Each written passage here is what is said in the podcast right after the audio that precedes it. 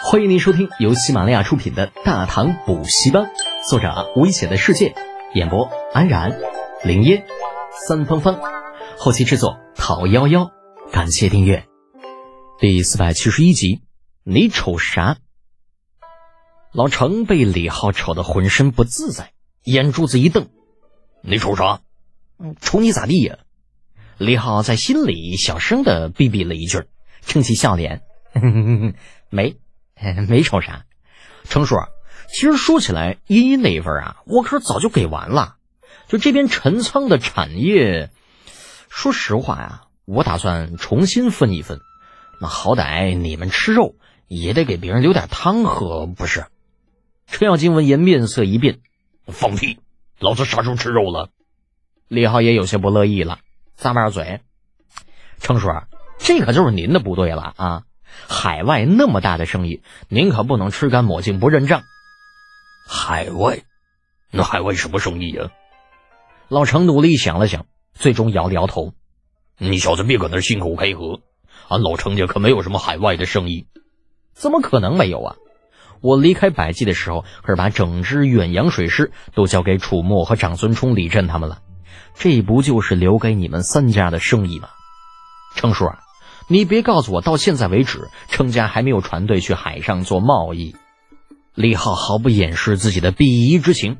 那亏这老程总讲着自己聪明，现在一看，全是小聪明，骨子里啊还是个满脑子肌肉的二百五，竟然连如此明显的事情都看不出来。老程一脸懵逼，呆呆的看着李浩，就有点反应不过来。那家伙，那海上贸易是留给我家的。那这么说来，就这几个人好像是错过了好几个亿的样子。不说什么走私军械、钢铁，那就算做正当的生意，运送一些丝绸、瓷器、香料什么的去海外，好像也能够赚得盆满钵满哈。那毕竟海上贸易那可是一家独大，整个远洋水师就控制在程家、长孙家和李家的手中，其他人就算是想要插手其中，也必须担心。无处不在的海盗，想通了其中的关窍，老程难得的有点脸红，突然就拍起桌子大骂：“程楚墨这个孽畜，如此重要的事情竟然不告诉老夫！等回了长安，老子非打断他那腿不可！”恼羞成怒加甩锅，这丝毫不出李浩的意料，毕竟换成他，他也会这么说。那不远处，刚刚安排好先锋军的程楚墨突然就没来由的打了两个喷嚏，揉着鼻子嘀咕道：“是又骂我了。”不管怎么说，老程这边总算是安抚住了。只是在第二天的时候，程楚墨因为刷牙时多漱了一次口，就被他老爹给一顿暴揍。理由是什么嘞？浪费水资源。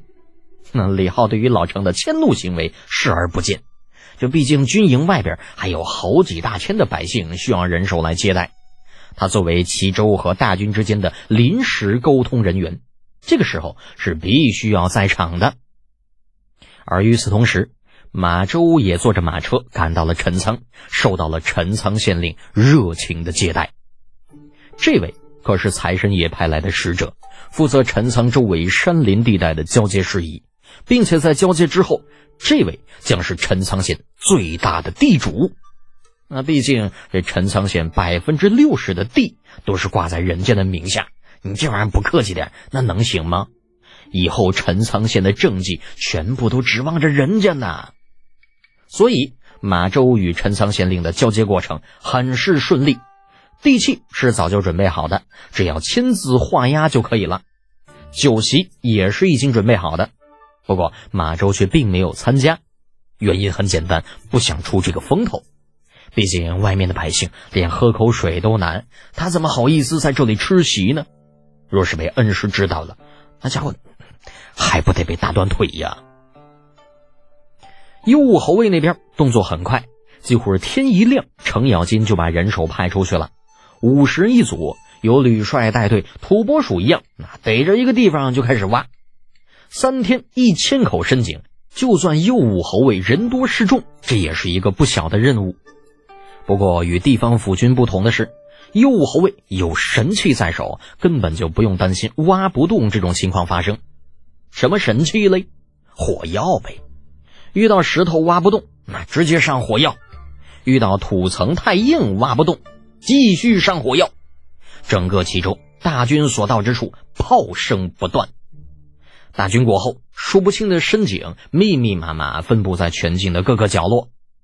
西周百姓初时还对给大军送水有点抗拒，但是在看到无数口深井之后，所有人都乐疯了，非但不再抗拒给大头兵送水。甚至不再需要官府动员，便会自发的将水送到那些个正在施工的大头兵的手上，而且还是那种不喝不行！这结果因为百姓太过热情，就弄得这帮子大头兵个个喝的那肚子滚圆，走起路来都咣当咣当直响。程咬金偶尔也会换上便装下去视察一圈，每每看到这种军民鱼水的情况，都会捻着大卷的络腮胡子。发出老父亲一样的微笑，就多少年了，没有见着士兵就这么受欢迎了。啊，好像除了刚刚呃举起一旗的那段时间，之后就再也没有发生这种情况了。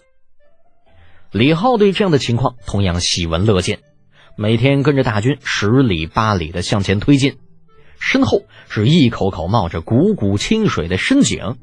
原本荒芜的田野变得湿润，要不了多久便会生出一丝丝的绿色。因为已经到了六月了，这粮食显然是种不成了。不过没有关系啊，种不了粮食还可以种豌豆。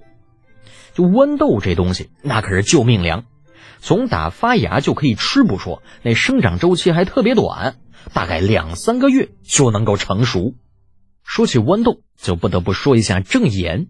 而这哥们儿啊，十天时间在齐州与长安之间跑了一个半来回不说，期间还要跟李浩沟通，跟自家老爹沟通，跟自家爷爷沟通，顺带的还要负责操持运粮等事宜，可谓是忙得神魂颠倒。